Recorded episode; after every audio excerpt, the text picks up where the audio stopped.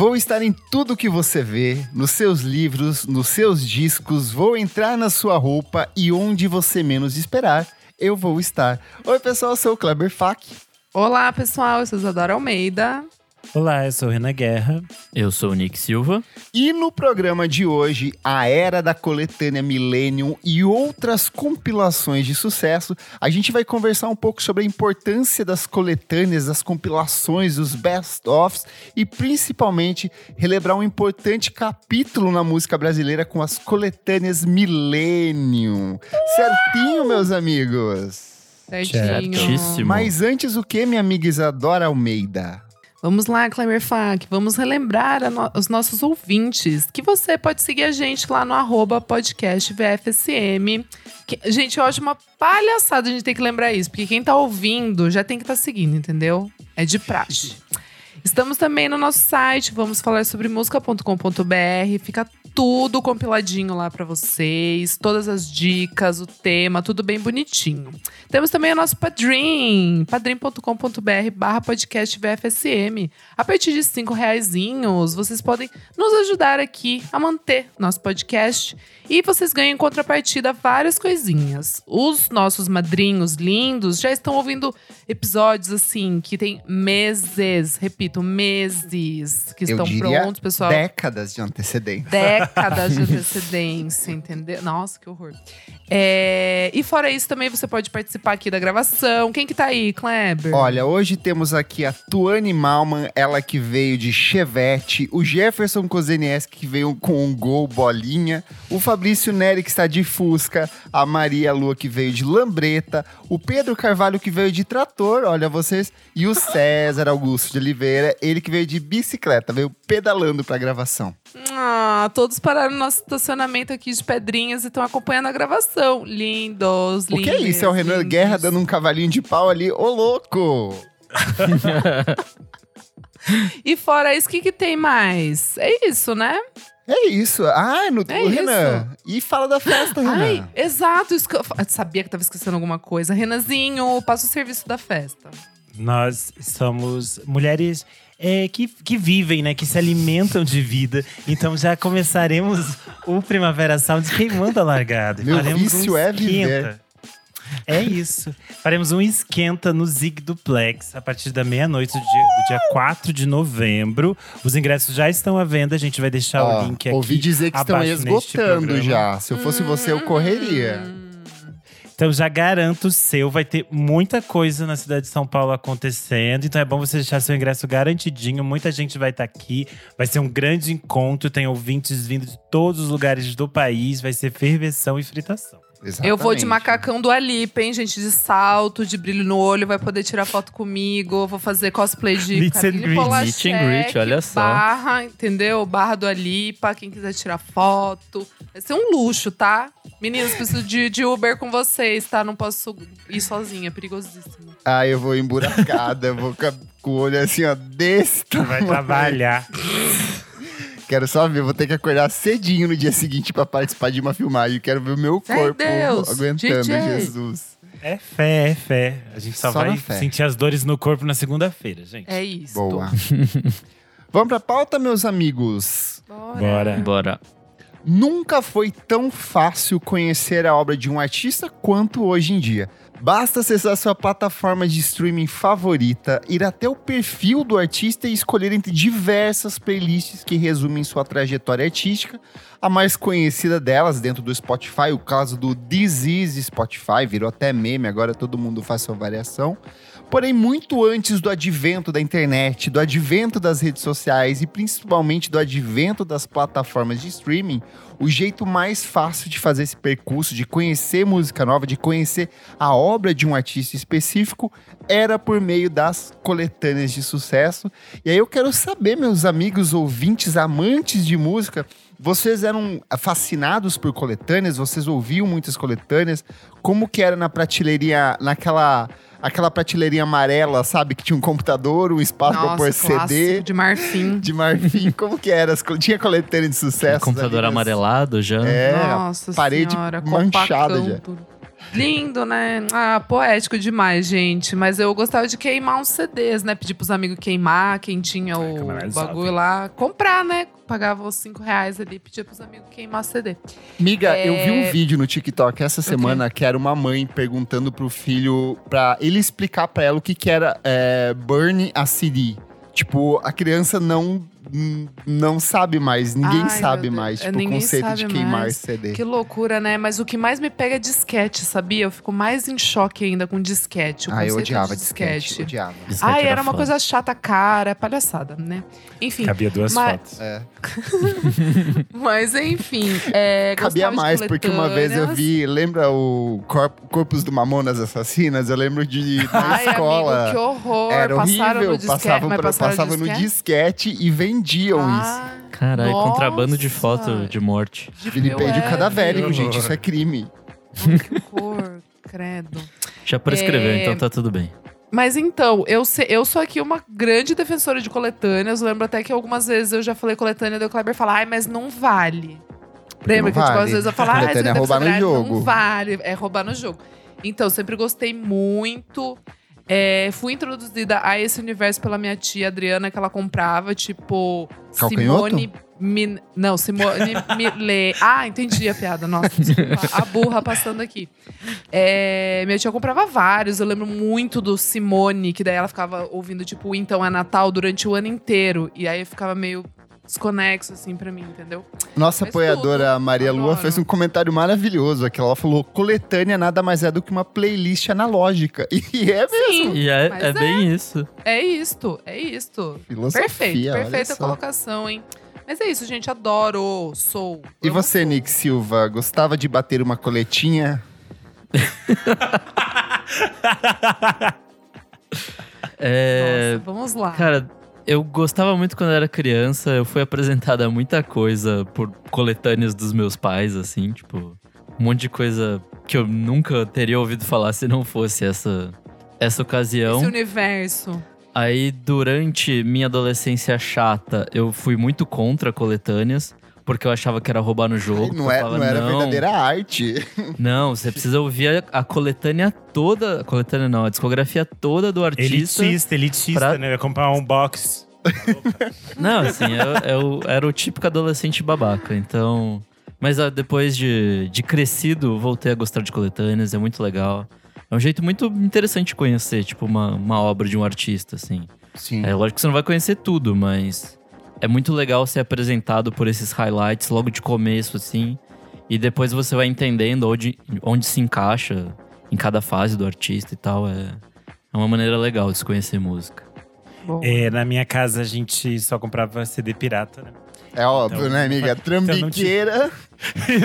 então não tinha muita diferença de valor comprar o CD de uma coisa ou o valor de uma coletânea. Mas a gente tinha coletâneas de daquelas que você ganhava, tipo quando você juntava coisas. Ai, sim. Tipo, da farmácia a gente tinha.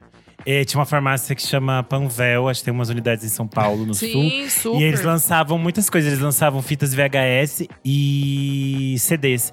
E aí eu tinha uma que eu amava, que ela é basicamente o que eu escuto até hoje dessas coisas, porque ela se chamava Seleção Pop Nacional e tinha músicas da Marina, Maria Bethânia, Zizi Posse, Cazuza, Jorge Ben, Cássia Eller, Elisa. Então era basicamente todas as coisas que eu escuto até hoje.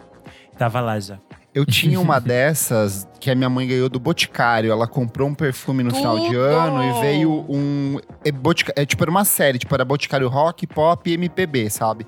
Minha mãe Tudo. pegou essa da MPB, eu lembro que tinha Gilberto Gil. Tinha um monte de coisas bem legais, assim, na, na, na seleção.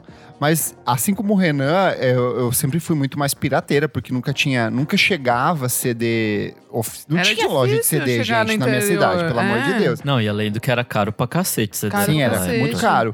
E aí eu comprava, obviamente, no Camelex, ia lá fazer aquela ronda, assim, aquela curadoria fina, assim. E tinha, aí você- amigo. Não, no mas aí a- as minhas favoritas eram aquelas coletâneas, obviamente, piratas, que era tipo quatro artistas em um, sabe? 16 músicas, quatro músicas de cada um.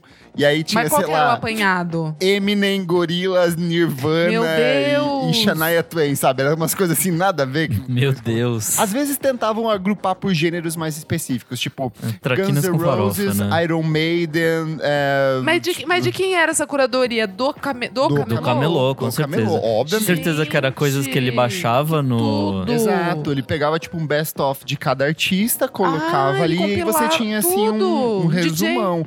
E aí, assim, eram umas Perfeito. capas feitas no Paint, obviamente, né? Com, com, tipo uma diagramação toda def- todo quadriculado, deformado. Sei lá, tinha um Guns N' Roses, um Axel Rose, uma Um humor moto de e uma mulher arte pelada, sabe? Perfeito. Não, mas é que essas coletâneas fotos me lembrou aquela história da, da Ana Carolina, que ela falou que um dia tava andando na rua e viu uma, um camelô. E aí tinha uma coletânea que era A Sapatão. E aí ela foi lá e explicou pra ele que seria melhor As Sapatões. E aí tinha ela, Adriana Calcanhoto, Maria Bethânia. Era uma coletânea criada assim pelo camelô. Perfeito, não sabia disso.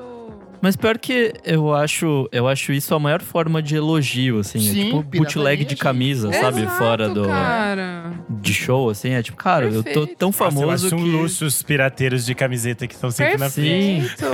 Ainda mais o show indie, que você fala, Nossa, nossa, acho nem tudo. achei que ia ter merch. E não teve mesmo, né? só pelo Piratex. É, eu lembro que eu fui naquela banda. Ai, esqueci o nome, era uma banda de rock pesado.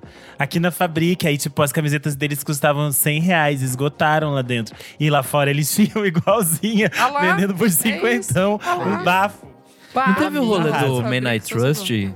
Acho que Não, Midnight teve Trust do que, Home tipo, Shake, pau no cu, que eu peguei o moleque brigando. Peguei o Home Shake brigando com o, com o cara que tava vendendo merch fora. Tipo, ele escroto, assim, querendo que o cara guardasse as coisas e falando inglês. O cara, tipo, não entendendo, né? O cara, E O aí, cara, ok, faça 3 ok. por 10, Não, 3 se- por 10. É, 3 por 10. 3. 3 por 10. Não, e tipo assim, babaca. O cara devia ter tirado foto e mandado pra mãe dele. Tipo, olha, Não mãe, foi o, o Alex D que tirou foto com a Tirou, tirou. Amor, felizão, é. amor, amor. Os Alex D são perfeitos. Todos, um beijo, saudades. Perfeitos. o Home Shake, babaquíssimo. Nossa, vontade de Mas o que eu ia falar é que coletânea pra mim tem muito um senso de viagem, sabe? De ter aquele kitzinho no carro, aquele toca, aquele casezinho de CDs. Ai, que você abre, casezinho. que faz tec tec tec tec de plástico. Ai, tudo. E, e coletânea pra mim sempre foi coisa de viagem, tipo, o melhor de tal artista sertanejo, sabe? Os meus pais É, sempre foram muito é. sertanejos, então tinha o melhor de Bruno e Marrone, o melhor de Sim, Teodoro e sim. Sampaio, sabe? Então sempre tinha ali uma coletâneazinha meio pronta pra, pra, pra, pra próxima viagem. E a questão da, da coletânea acho que tem a ver muito com, com isso que a gente falou, né? Que a gente não tinha dinheiro para comprar as coisas, elas eram caras. As coletâneas, geralmente, em sua maioria, eram mais baratas Sim. do que um CD Uhum. normal do artista, porque elas não tinham Não tinha todo aquele né? encarte. Ele era só é. uma folha dupla dividida ali, dobradinha. Ele era uma, coi uma coisa mais simples e era uma forma de talvez até alavancar a venda desses outros discos, porque às vezes você se Sim. interessava por aquelas coisas e ia atrás do disco completo. E aí, olha só, embora bastante populares nas décadas de 80 e 1990, as coletâneas de sucesso datam da década de 1950 com a consolidação da indústria da música e do formato long play. O primeiro álbum Best Of a ser comercializado foi do músico norte-americano Johnny Maris, que era o Johnny Maris Greatest Hits, que foi lançado em 1958, e o álbum coletou oito dos singles deles que era de maior sucesso, que estavam nas paradas, três lados B e uma faixa totalmente nova. Então, assim, tinha um material suficiente ali para apresentar esse trabalho desse artista que já era bastante conhecido. E essa coletânea fez muito sucesso porque ela passou três semanas no primeiro lugar das paradas de LP pop mais vendidos da Billboard, reapresentou o trabalho dele para uma geração. Para quem não sabe, o Johnny Maris é tipo esses Julio Iglesias da vida, esses cantores meio românticos que fazem música popular nos Estados Unidos. Julio Iglesias, obviamente, não é nos Estados Unidos, mas é nesse estilo que eu tô tentando dizer aqui. E aí, assim, é, Eu amei O disclaimer. o disclaimer. E aí, a partir da década de 1960 e 1970, a produção de coletâneas de fato, ela vira um negócio milionário, porque assim, artistas que começaram a carreira nos anos 60, chegaram na década de 70 meio perdidos ali, para reapresentar, começavam a lançar coletâneas. E um exemplo muito notável disso é o que aconteceu com o Beach Boys, que em 1974 lançou a coletânea Endless Summer, que compilava alguns dos principais sucessos da banda. E o disco, gente, foi certificado três vezes com platina. E na época eles estavam abrindo a, pra ver o nível de decadência do Beach Boys nessa época, eles já não eram mais o fenômeno dos anos 60. Eles estavam fazendo a abertura dos shows do Crosby, Still, Nash Young por conta do sucesso dessa coletânea, eles pararam de fazer essa abertura do show, eles embarcaram em uma carreira, so uma turnê solo, que foi muito bem recebida e reapresentou o Beach Boys para uma nova geração de ouvintes que ainda é, não conheciam o trabalho da banda. E outros artistas também é, de, de, enorme sucesso se popularizaram ainda mais por conta das, da comercialização de coletâneas, que é o caso do Frank Sinatra, que pelas décadas seguintes ele foi reaparecendo em diferentes coletâneas, em diferentes formatos, e foi sendo reapresentado a uma parcela nova do público. E aí, vários álbuns de coletâneas acabaram se transformando em algumas das obras mais vendidas da história da música, passando ali dos 20 milhões de cópias, que é um feito louvável. Um exemplo muito claro é o Eagles Greatest Hits 1971-1975, que ele ainda hoje é o álbum mais vendido de todos os tempos nos Estados Unidos, de acordo com a Billboard. Ele já vendeu mais de 38 milhões de cópias. Então, assim, é muito disco vendido para uma Meu coletânea. Assim, e a gente tá falando de uma fase ali específica, 1971, 75. Eagles Ah, é é um muito fenômeno- disco vendido pro Eagles, né? Puta Sim. que pariu. Ah, mas tem, estra... É mas tem estrada eles são lá nos Estados grandes Unidos, nos hein? Estados Unidos, assim, uma dessas E tem bandas estrada. é meio capital demais. inicial, assim, É, sabe? Aquela banda que demais. todo mundo Ei, conhece. Sim. É bom demais. Igual os é bom demais, tem um monte de clássico, tá louco. Sim. E aí, é, o mesmo aconteceu com a Madonna também, o The Immaculate Collection, que é a compilação mais vendida de uma artista solo feminina, com 30 milhões de cópias. Ela, é- ela tem um, fez muito sucesso na Austrália, Reino Unido e Estados Unidos, então esses grandes mercados de língua inglesa. Mas uma das mais bem-sucedidas é a Waba Gold, que é uma coleção de uma coletânea de enorme sucesso, foi o que durante muitos anos sustentou o fascínio do público em cima do trabalho do ABBA, mais do que os próprios discos, foi essa coletânea, o ABBA Gold, que meio que consolidou a carreira da banda depois que ela chegou ao fim ali no começo dos anos 80. E uma que também é muito bem, é, bem recebida pelo público é o Greatest Hits do Queen, eu já falei aqui dele em algum outro programa. Eu acho que o Queen é uma boa banda que sintetiza um pouco desse sentimento de ser uma banda de Greatest Hits e que circula com isso. Tanto que essa Greatest Hits, ela já teve umas três ou quatro reedições com novas músicas, com novos acréscimos ali, então tem material suficiente para abastecer bastante coletânea. Não, mas o pior dessa coletânea do Queen em específico é que, sei lá, tipo, volume 1 e 2 são, tipo, ótimos 10 de 10, só coisa boa. Aí vai, sei lá, tipo, 3, 4, 27. Já é umas coisas que fala, tipo, cara, para de tentar ganhar grana em cima de mim. Puta que pariu, chega. polêmico. E aí, olha só, uma coletânea muito curiosa é a Hot Rocks do Rolling Stones 1964 e 1971. O que que acontece? O Rolling Stone, como muitas das bandas ali dos anos 60 e 70, ela fez aquelas assinaturas de mil contratos com várias pessoas e vários selos diferentes. Então, meio que eles perderam o controle artístico de quem poderia republicar o trabalho deles. E esse selo lançou essa coletânea, mesmo sem autorização deles, e ela fez muito sucesso, ela vendeu muito. Essa coletânea ela vendeu tanto que até hoje ela continua sendo o álbum mais vendido da carreira dos Rolling Stones. O Mick Jagger e o Keith Richards, ele continuam a coletar os royalties desse material vendido, mas eles não têm os royalties de propriedade, então a maior parte continua indo para esse selo que tem o controle dessas canções. Então assim, dá para ver que o negócio da coletânea é uma coisa que movimenta ainda muito dinheiro, que sustenta muita banda antiga ali desses grandes dinossauros do rock e da música pop. Sim.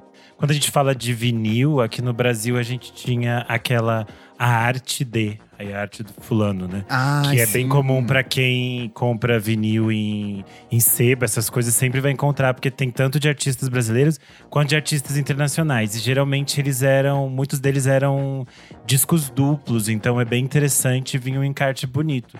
Eu tenho uma que é do, do Chico Buarque, que não é do Arte D, é uma coletânea chamada Minha História. E ele também é duplo. E ele é bem bonito. Esse aqui é só pra quem é, é apoiador e assiste com a gente. Você vai ver que eu vou mostrar. Ó. Lindo. Ó. Renan, eu vou, de- eu vou narrar aqui pra vocês. O Tudo. Nehan, ele está apenas de jockstrap com o Nehan. disco em mãos. Vira a capa do disco, a contracapa. Agora ele está. Ah, olha, é uma capa do rosto do Chico Buarque, preto, meio brilhante, combinando com a jockstrap do Renan. que também é preta com detalhes brilhantes.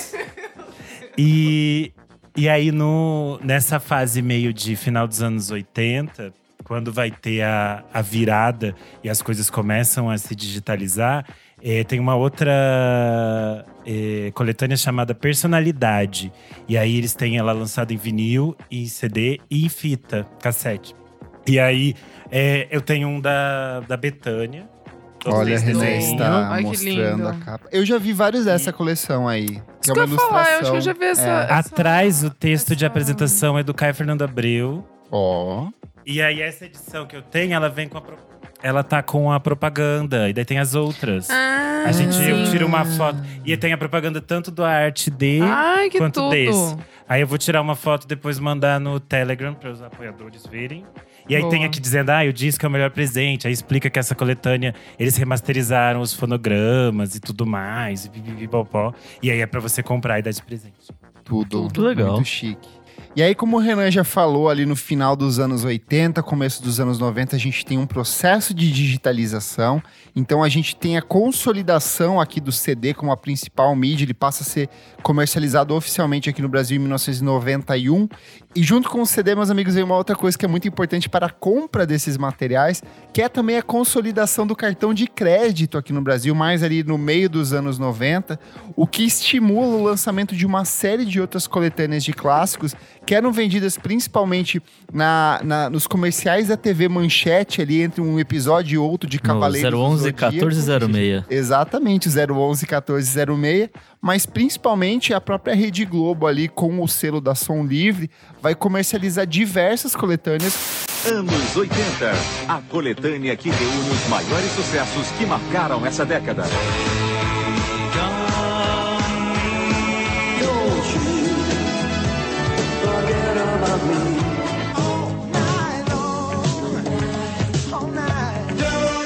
Normalmente eram coletâneas com aspecto mais nostálgico e revivalista, então pegava o melhor dos anos 60, o melhor dos anos 70, o melhor da disco music e fazia um box ali com 4 ou 5 CDs e você poderia comprar parcelado no seu cartão de crédito e a Globo massacrava esses comerciais durante a programação das novelas, principalmente, né? É, é curioso porque se a gente pensar, a Som Livre durante muitos anos, ela não lançava artistas. Ela era uma gravadora especialmente para as trilhas de novela, Sim. que são basicamente umas- um formato de coletânea. É verdade. Tem um, um episódio inteiro para trilhas de novela. E ah, a Ação Livre aproveitava desses contratos que eram de ter esses direitos por um tempo para fazer a distribuição dos CDs das novelas e faziam essas, essas coletâneas. Passavam os- as propagandas com trechos de clipes. E uma das imagens, das memórias que eu tenho é que eu via sempre a Kate Bush eh, cantando Uterine Heights e eu achava aquilo muito estranho. Eu pensava, Jesus, essa mulher é muito estranha.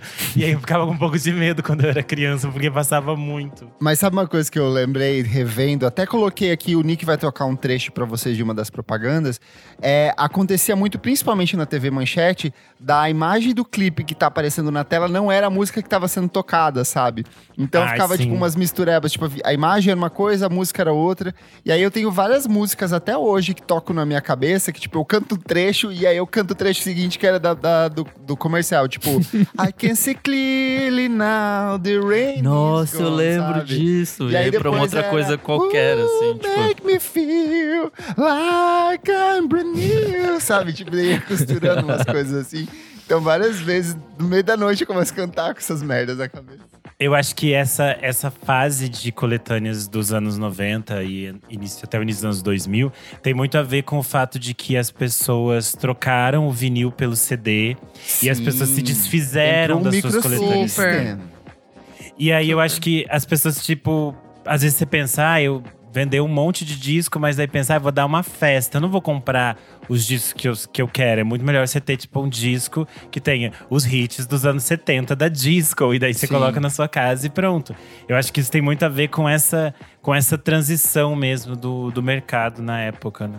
Eu acho que tinha também algumas dessas coletâneas, principalmente quando a gente fala dessa coisa de fazer música de festa, que elas já vinham com uma pré-mixagem, sabe? Então as músicas meio que estavam grudadinhas ali, Sim. só pra você dar o play e deixar rolando a noite inteira ao longo da festa. Sim.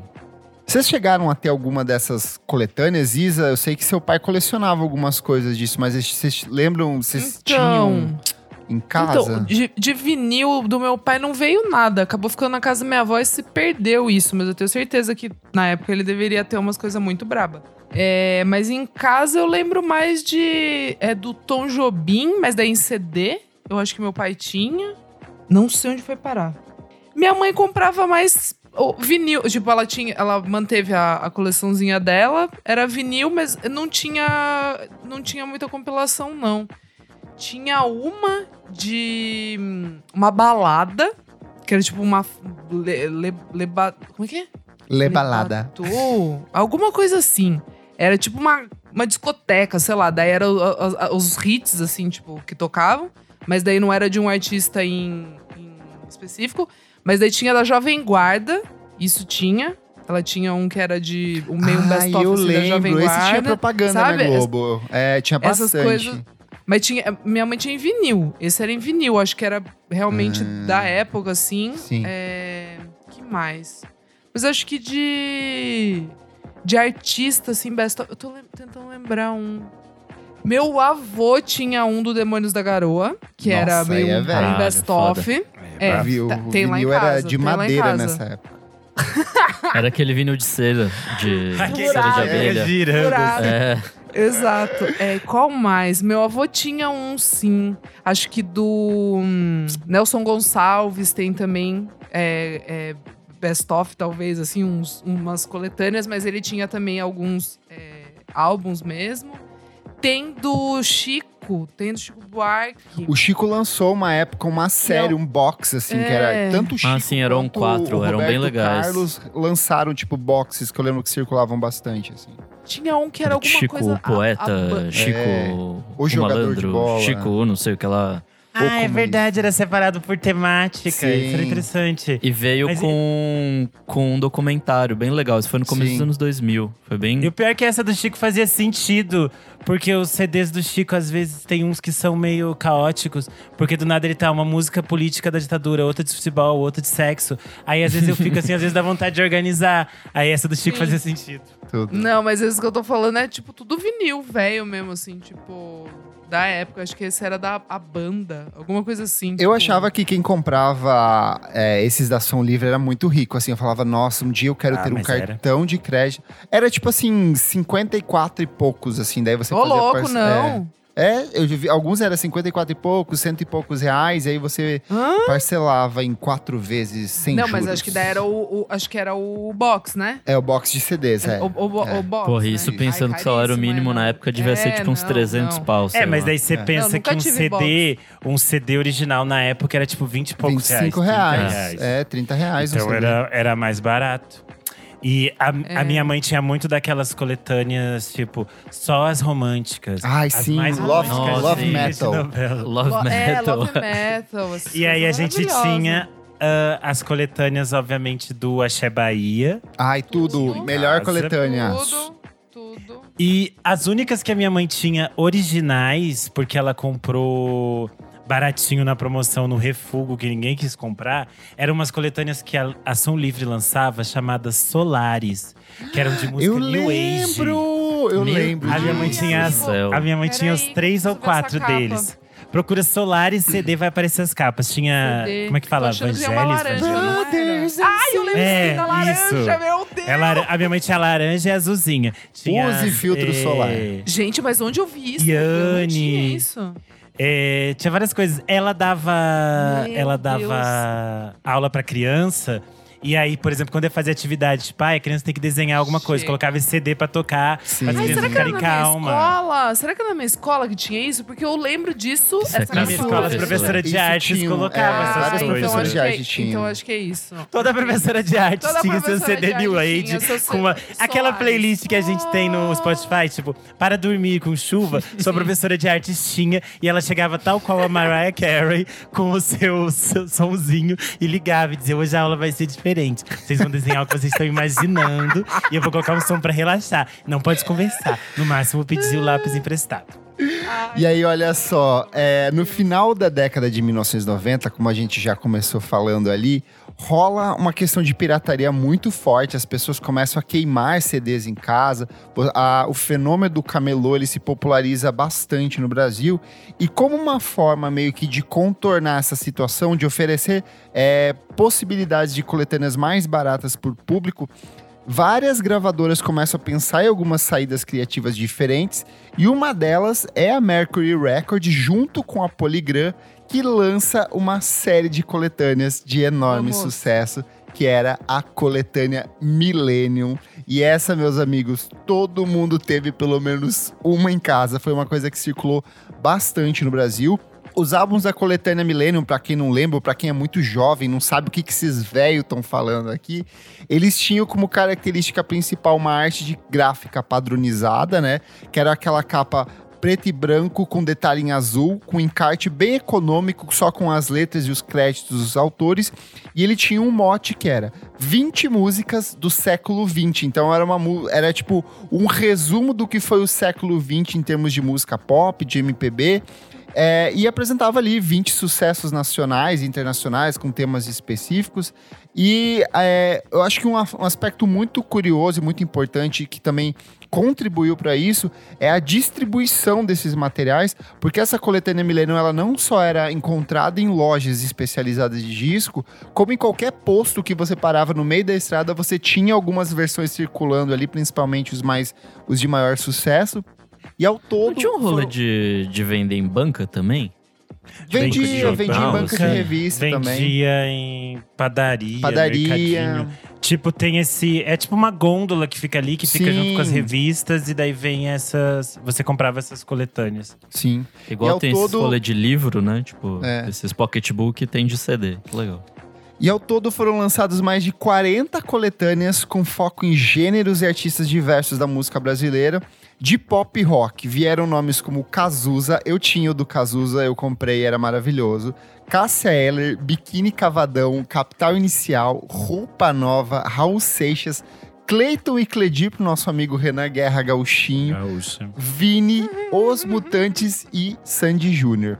De MPB a gente tinha gigantes como Chico Buarque, Maria Bethânia, Gal Costa, Gilberto Gil, Caetano Veloso, Milton Nascimento, Nara Leão, Tom Jobim e Ivan Lins. E aí surgiram algumas edições é, mais focadas em gêneros específicos. Então tinha a Coletânea Millennium Romântico, a Coletânea Millennium Jovem Guarda, Canções Latinas, Canções Italianas, Bossa Nova e principalmente a gente tinha um grande nome da música gospel que circulava bastante dentro dessas edições, que era Aline Barros, que foi um fenômeno meio que nessa época também. Então, circulou a tal da coletânea Milênio. Vocês chegaram até algumas nas casas de vocês? Eu tive algumas, mas eu não lembro quais ao certo. Porque às vezes também a gente pegava CD das pessoas e não devolvia, ou devolvia depois de Chama- anos. Então chamava roubo, né, né? Eu não sei necessariamente o que era nosso. Não, mas as pessoas também roubavam, porque a gente tinha a edição original do eh, Sandy Júnior e alguém roubou. Eu não achei mais, então tudo bem. Dos quatro estações, fiquei triste. Mas enfim, a, a coletânea da Sandy Júnior, que eles estão com cara de criança. Quem também tinha a Sim, Millennium é sim. a Patrícia Marques, tá numa foto bem feia Verdade. quiseram destruir ela. Nossa, mas, mas só um parênteses no seu parênteses, essas fotos aqui, puta que pariu, né? Um Cara, eram as tosco, piores assim, tipo- fotos. Eram as piores fotos, era mesmo. Essa do Era Ney alguém Mato que não Grosso gostava tá Não gostava de maravilhosa. ninguém, não. A D'Angela Rorô parece que ela morreu já. Ai, que horror. É verdade, ti- tinha umas que era meio essa vibe, né? É Tipo preto e branco, assim. É, parece- A da Elis, né? gente. A da Elis parece de jazigo. Não, mas ela tinha Ai, morrido mesmo, né? Ali, É, trazia não essa- Sim, mas daí podia escolher uma coisa, esse efeito, entendeu? Olha, ficou redondinho, assim, que nem aquela fotinha redondinha. de Uma das mais bizarras pra mim era do Ney Mato Grosso, porque ele tá, tipo assim, com a mão apoiada no queixo. Então parece que, Que tipo assim, é a cabeça cortada com a mão segurando a. Tipo, a mão segurando uma ca- cabeça cortada, A sabe? Paulo, do Paulo Ricardo também, ele tá segurando a cabeça meio de ladinho, assim. Aí também tá um corte tosquíssimo. Cara, olhando Enfim, agora, é parece maravilhoso. muito foto de cemitério, de jazigo. vários aqui, vários aqui. E é meio, e é meio engraçado, porque eles estavam nessa coisa. Ah, o, o novo milênio, o futuro está vindo, vamos relembrar o passado para inventar o novo, mas tudo é meio assim, tem uma, essa coisa do futuro, mas é tipo tudo meio velho, meio. Parece mofado já o conceito inteiro. É que também, né, eles, eles deviam gastar dois real em cada CD, assim, né? Então, Sim. eles não vão nem se dar o certeza. trabalho de fazer uma arte, assim, tipo, Cara, pega, era uma que tá aí e me faz. Era uma impressão muito vagabunda, assim. Eu lembro que várias, várias coletâneas que eu tinha, a, a capa do CD era preto, era tipo milênio, escrito aquele milênio, só que às vezes Sim, tava sim. borrado, sabe? Tava tipo meio que pintou errado e, e Tudo foi. cagado, sim. Tipo, meio, um, sei lá, três quartos do CD tava a imagem correta, o resto tava, tipo, vazio, assim. Controle de qualidade pra quê, né, gente? Vai vender de qualquer forma, então foda-se. E aí, assim, a coletânea Millennium, ela fez tanto sucesso que em 2005 eles tiveram uma ideia de, bom, milênio já acabou, agora começou o novo milênio, então é hora da gente lançar a coletânea Novo Milênio, que eram 20 músicas Meu para Deus. uma nova era. Então, assim, além dos artistas já consolidados que eles trouxeram, eles pegaram novos artistas que já é, vinham fazendo sucesso no começo dos anos 2000. Então, Claudinho Bochecha, El Chan, Timbalada, Raça Negra, além de novos gêneros como pagode e música sertaneja. Uma das artistas de maior sucesso foi a Ivete Sangalo. E assim, eu tentei encontrar dados sobre o número de vendagens da coletânea Milênio. E era muito difícil, é uma coisa que, tipo, se perdeu. Como a gente falou, era uma coisa super baixo orçamento por um selo que praticamente nem existe mais direito aqui no Brasil ou é, tá- tem um outro foco de administração. Então é muito difícil de encontrar dados sobre o número de vendagens, mas eu achei sobre o da Ivete Sangalo. Ele tem um repertório bem diverso, com músicas que vão desde o trabalho dela em carreira solo aos trabalhos com a banda Eva. Então tem De Ladinho, tem Carro Velho, tem Beleza Rara, tem Coleção, tem Ver o Meu Amor. Tanto que eles colocam no dela, tipo, repertório atualizado, né? Porque já tinha o da Sim. banda Eva na antiga coleção. Exato. E aí eu descobri que esse disco da Ivete Sangalo, ele ficou 16 semanas na parada de álbuns mais vendidos de Portugal. Ele alcançou a posição de número 7. Além dessas, dessas coisas, além do CD, a Novo Millennium gerou um DVD que era tipo os melhores, os clipes das melhores músicas da coleção. E aí tem uma Uou. capa bem feia também. Tem a, a- aquela foto da Cláudia Leite e tudo mais. Mas é importante frisar que na capa, nas capas do Novo Millennium, pelo menos era colorido, então não tem essa sensação de, de Mas era-. Eram bem feias também. Era tipo. Eram Ah, era um horrorosas. A do um Caetano. Veloso é horrível, é tudo umas fotos. Tipo assim, qual que é a foto com direito mais barato que a gente tem aqui? Vamos usar É. essas. É. Mas eu vou te falar que eu, eu, eu tenho um carinho muito mais maior. eu tenho um carinho muito maior pelas, pelas imagens da coletânea Millennium original do que das Novo Millennium. As do Novo Millennium eu achava já que, tipo, meio prega, assim, uma coisa, não sei, não, não, não batia. É que eu, o, o tosco incidental da primeira coletânea, eu acho que é, é mais genuíno. O Tinha uma segundo ele estética, né? é, o segundo é, é meio que forçado pra isso, mas tentando ser super modernoso, porque era ali o começo dos anos 2000, então tipo, tem uns filtros meio bizarro ali no enfim, Tem uma é, coisa uns degradê. É, tem um Umas sei lá, que parece, texturas ali, um tipo, monte, uma mistureba de coisa. E na mesma época, correndo atrás do prejuízo e oferecendo uma solução também barata para outros artistas de enorme sucesso, a Som Livre, que sempre lançou suas coletâneas, voltou com uma série nova que era a série Perfil, que contou, olha gente, com trabalhos de Ana Carolina, Adriana Calcanhoto, Cássia Eller, Zé Cabaleiro, Lulu Santos, Ivete Pesado. Sangalo e outros tantos nomes que tinham divulgação pesadíssima na grade da Globo. Então, assim, Nossa. cada comercial era uma coletânea perfil diferente. O encarte era um pouco mais é, robusto, ele tinha uma qualidade de impressão É, um pouco maior. coisa. Ele Sim. era bem mais interessante, mas ainda assim ele era uma solução barata quando, prós, quando próxima de, de um disco normal ou de uma coletânea um pouco mais rebuscada, né? E eles não foram os únicos, porque é, por todo o país, diferentes gravadoras foram correndo atrás do prejuízo. Isso seria uma coisa que seguiria até ali 2010, quando aí populariza de vez os celulares aqui no Brasil, tem-se acesso à internet cada vez mais, as pessoas começam a aprender como baixar. Tem também a questão dos ringtones, as pessoas começam a baixar música pelo celular é, de outras maneiras.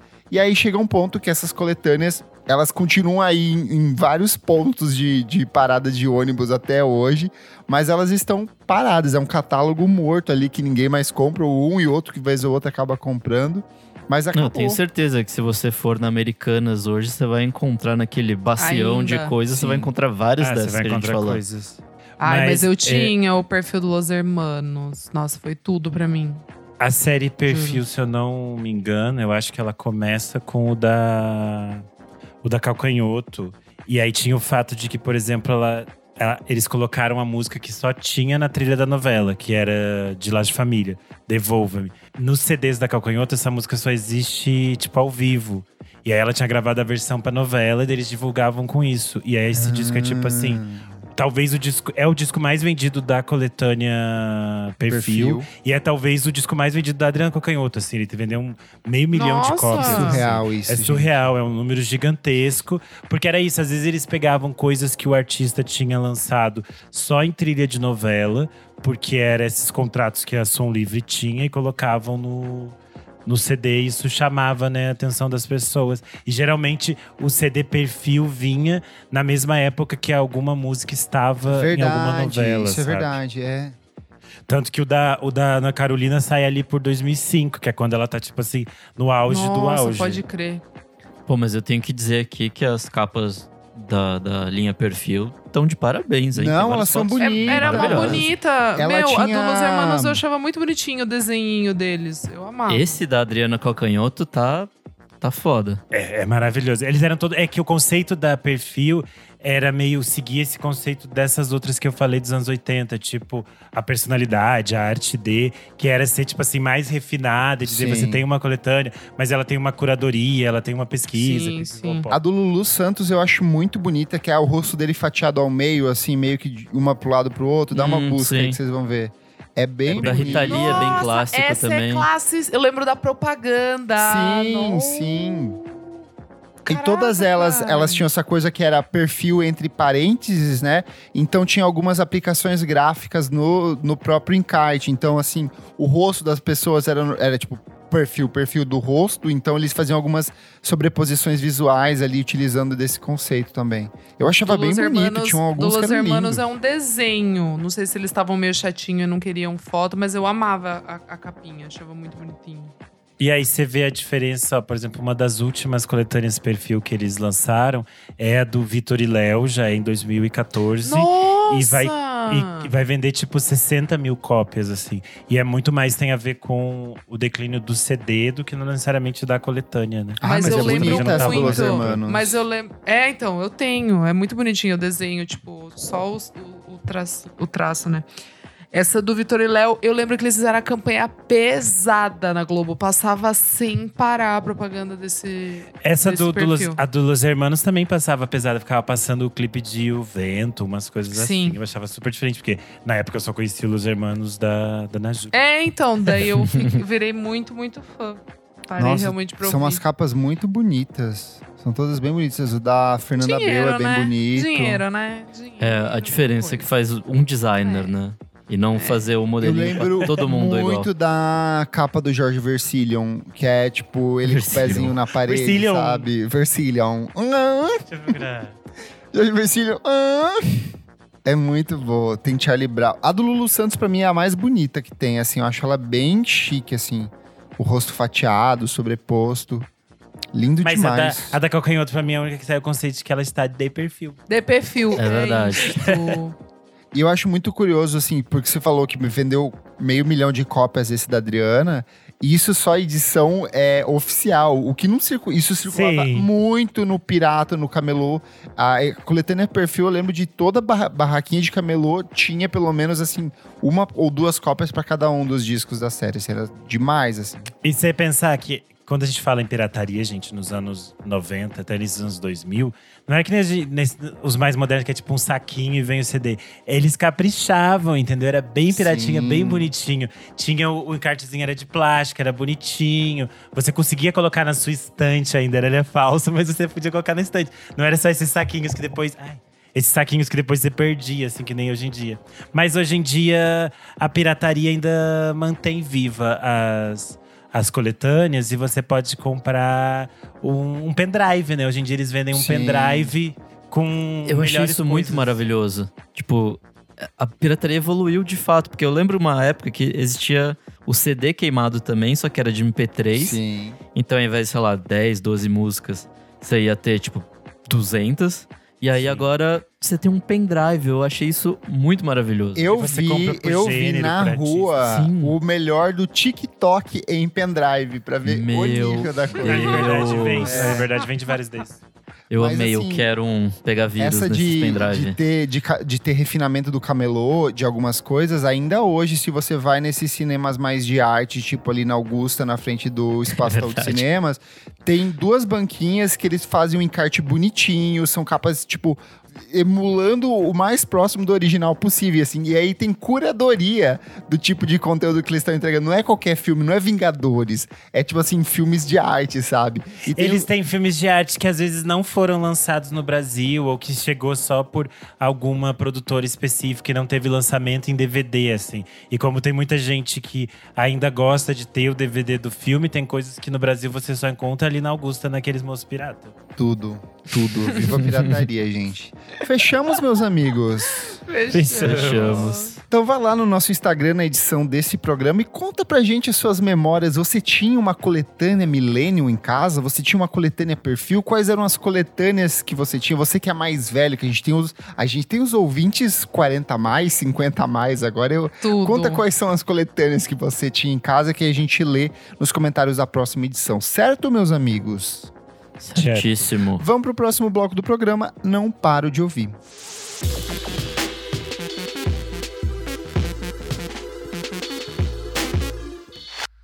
Vamos lá, começando o nosso segundo bloco. Não paro de ouvir. Nick, o que, que é esse bloco? Nesse bloco a gente dá dicas de coisas recentes, quentíssimas. Ó, ele que a gente Não sabe. para de ouvir.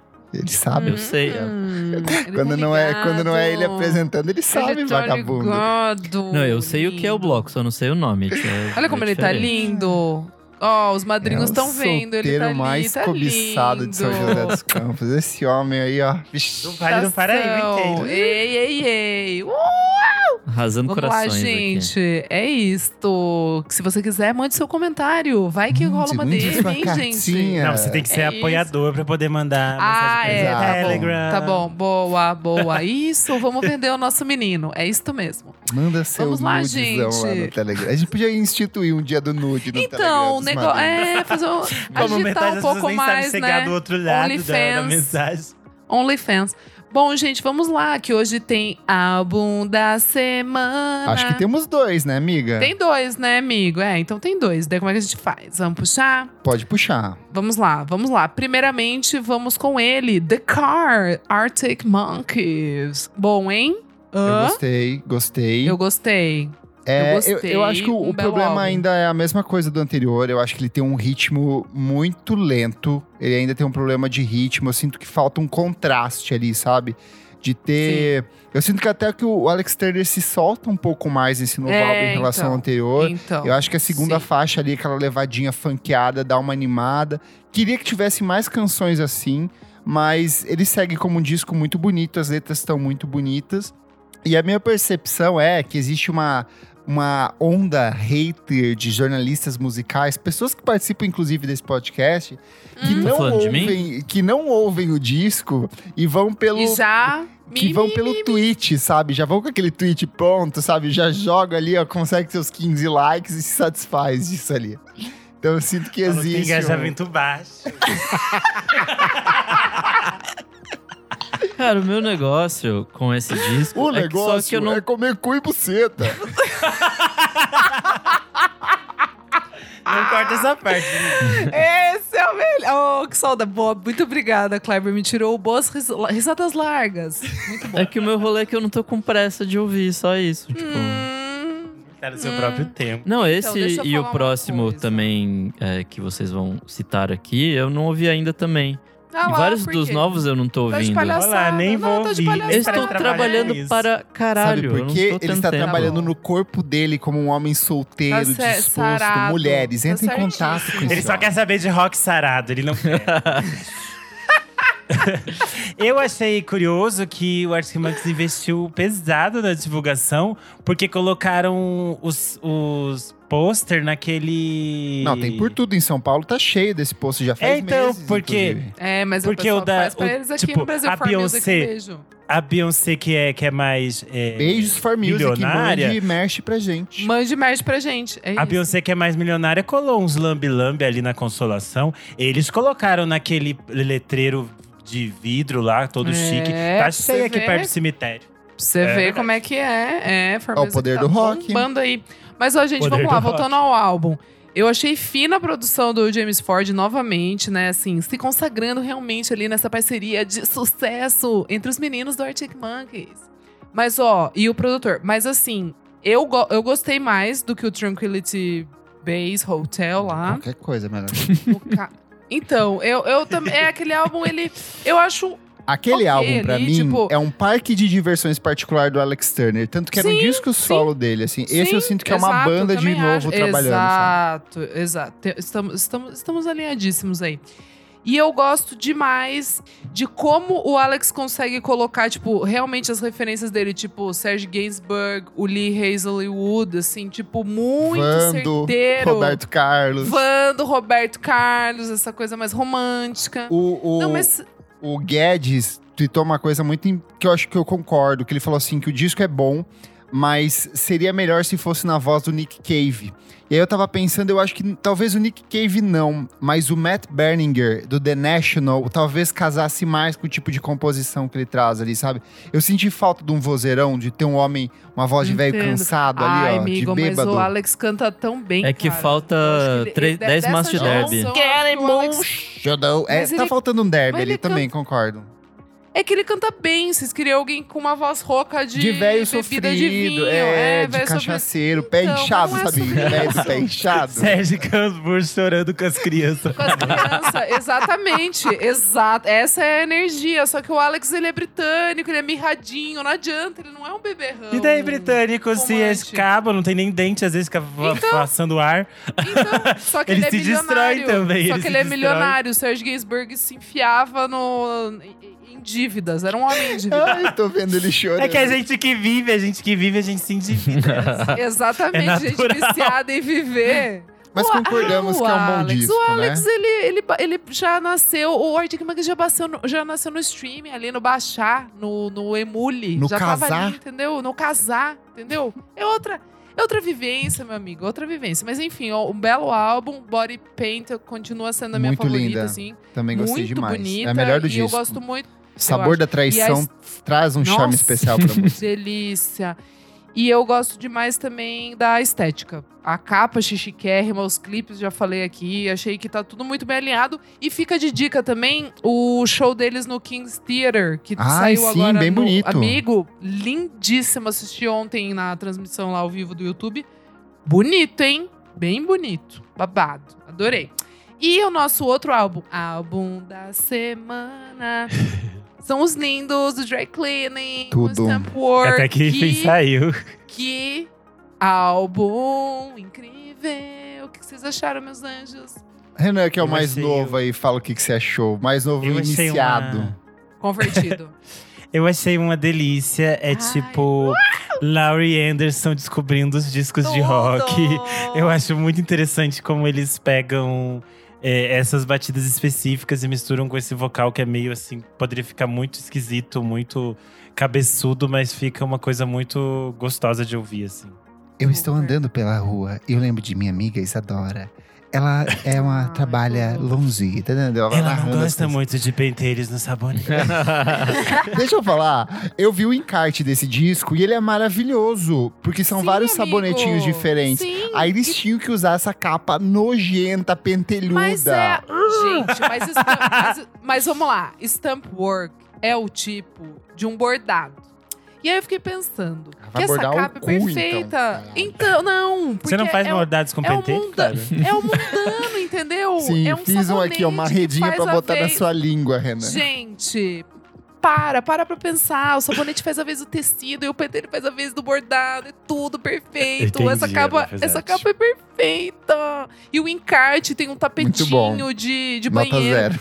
E juro, eu acho tudo perfeito. Conceito. Tudo, tudo, tudo, tudo muito bem alinhado no conceito. É, a, É- a, a Isa tá com as artistas, porque eu compartilhei falando que a capa era feia. A, a Alma Negro, que tem feito algumas capas maravilhosas, falou: essa capa é linda, você não entendeu a arte. Olha, eu não sou- tomou Eu não sou artista, eu não sou artista, ela é artista. Inclusive, a querida, a coitada quebrou o pé, sucesso. Eu entendo que é uma capa artsy, mas eu tenho Sim, nojo de cabelo sim. molhado, Sim. então não adianta. Não adianta. Porém, o disco é maravilhoso, assim, é muito bom. Muito Como bom. pode uma banda que lançou um disco muito bom ano Sim, passado lançar um disco sim. ainda melhor esse ano? Hum. É, essas alterações de ter faixas de, de cinco horas com músicas de um minuto e tudo funciona de um jeito muito Ah. harmônico dentro desse disco, assim. É muito bom, é muito bom. E eu acho que o mais impressionante é o quanto a, a Shaw, ela pega essas letras que são muito simples. São coisas, tipo uma mensagem de uma amiga dela que trabalha no Ártico e ela faz uma canção em cima disso, Exato. sabe? Então é realmente muito bom. Não, Gary Ashby, que é tipo assim, sobre Gary uma tartaruga Ashby. perdida. Ela Gary viu um pôster. Have you seen Gary? e aí, cara, que pa- parece, sei lá, uma música que você escuta com crianças. Tipo, imagina umas criancinhas dançando assim, mas daí você pega Partim umas Pim. músicas mó. Eu estava andando pelo Super, centro de São Paulo. O cracudo me super. ofereceu um crack Meu e eu disse: Renan. hoje não, estou emburacado. Voltei para minha casa e fiz um mioso. Gary Não, mas Ashby. Gente, mas. sé- Não, perfeito, perfeita colocação, perfeito. É, a colocação, amiga. Colocação perfeita. Mas assim, é um álbum gelado, entendeu? Tem todas umas camadas, é muito bom. Começa com Anna Calls from the Arctic e termina com Icebergs. É aquele apito, Titanic total. Gente, vai bater, vai bater. Ai, é tudo lindo, perfeito, maravilhoso. Ai, Até a vamos lá. Eu que puxo, né? Nick, tá caladinho, não ouviu nada. Eu vi só alguns singles que é o, Ele só que, é trabalha. o que deu tempo. É, vamos lá, o Jingle, antigo Jingle Bells, lançou duas músicas essa- semana. O Parabólicas e Eu Cheguei de Longe. Eu adorei Parabólicas. É um rolê meio. O Água, o antigo H2O. Enfim, é aquilo que vocês já conhecem, Jingle Bells, bom demais. A minha segunda é o bom. No Worries, é, aquele duo, né, do Anderson Paak Uh, e o. Knowledge. Saiu, Eles lançaram? Saiu, um feat cara. com a. Her. Chama Where É. I Go. não Muito vi. bom. Bem legal. R&Bzão, bem bonito. E aonde que você vai, Nick? Eu, por enquanto, só vou ficar em casa mesmo. E você, pra onde você vai? Depende. você quer ver o meu Renatinho de pentelhos? Tô de boa. Também não, não quero, Ai, não. de Deus. Gary Ashby. Minha última, meu último single aqui é uma super banda formada por membros do é, Thursday, Cir- Circa Survive, My Chemical Romance, Corrige in Nossa. Cambria, Nossa. que chama LS Cadê Dooms. Eles lançaram uma música muito boa que chama Bomb Squad essa semana. É, puta, eu gostei bastante. Ô, pra quem gosta desses emo meio velho, assim, emo. Bem Sim, emo, né? É tipo gritadão, Bom assim, demais, meio saudade. post-hardcore. Legal pra caralho. E minha última dica é um negócio que eu demorei muito tempo a ouvir, mas finalmente consegui. Que é o The Comet's Coming, com Hyperdimensional Expansion Hum. Beam. Que disco maravilhoso, meu Deus. Shabaka com tocando pra caralho, junto com mais duas pessoas, um, um produtor que, que faz às vezes de tecladista ali, ele toca uns sintetizadores malucos, e um baterista fodão também. É... Enfim, é um disco transcendental, assim, tipo, você vai ficar emburacado igual o Kleber no final do, do primeiro dia do Primavera, assim, é maravilhoso. Entendeu? E é isso. Boa. Um lacre. Vamos lá, Renan Guerra. Vamos começar pelos singles. É, a Shakira voltou a fazer música em espanhol. Gente. feliz. Ela tem que pagar os processos, né? Esse é o nome. Ela lançou Monotonia, que é uma parceria com o Ozuna, o porto-riquenho que faz reggaeton, Já é cantou mais com um- Rosalia também. com a Anitta É também. verdade. Ele é um, é um reggaetonzinho mais melancólico. É, ela não falou muito sobre a faixa, mas obviamente todo mundo acredita que é por causa da separação dela com o Piquet. E o Piquet ficou bravo quando os paparazzi perguntaram para ele sobre a música. Parece que a nova namoradinha do Piquet está em crise existencial depois do lançamento da música. Isto é, Shakira voltou para incomodar, para causar. Mas desculpa, gostei. eles terminaram oficialmente ou é no boato ainda? Porque eu não, não vi nenhuma nota oficial do término. Não Amigo, terminaram, ele, ele tá tem uma namorada É, Ele tá qualquer. namorando a Hum, então menina. tá bom. Terminaram terminadinho, tanto que eles ficaram com a casa lá dela, tá com os Grammy dela, ele tá com os Grammy dela dentro da casa, o caos, fuzuê. Enfim, mas eu gostei da música porque ela tinha lançado uma música com Black Eyed Peas e o David Guetta, que era assim, arma nuclear, e eu tava com muito medo que ela seguisse nessas coisas focadas no mercado norte-americano. Toda vez que ela lança disco em inglês pro mercado norte-americano é bem pombo, então graças a Deus em espanhol, monotonia e já é um hit, e ela vem aí. É, saiu o single da Tati Quebra Barraco junto com a MC Katia. A MC Katia é aquela clássica do duelo junto com a MC Nem. A carreira dela meio que voltou após o- a viralização dessa música no TikTok. E ela lançou esse single junto com a Tati, chamado Donas da Putaria. Achei bem legal, bem funk clássico. É, quem tá de duplinha também é a Patrícia Marques e o Vado. Eles vão lançar um disco juntos. Uou! É, ele tinha. Ela tinha participado de uma regravação que eles fizeram de aquele frevo axé no último disco do Vado, que chama Vado e o Bloco dos Bairros Distantes. Ei, o disco mais feliz do mundo, volume 1. um nome muito grande. E Nossa. aí eles vão lançar. Eles vão lançar um disco no, um disco conjunto e eles lançaram uma faixa, um primeiro single chamado Vozes Trans, achei interessante, mas ainda não sei o que dizer, então estou curioso para saber o que vem aí nesse disco. É, outro single é de uma dupla queer de DJ chamada Venga Venga, que é aquela mesma que tinha uma festa aqui em São Paulo chamada Venga Venga. É, é bem música assim, casa com casa K.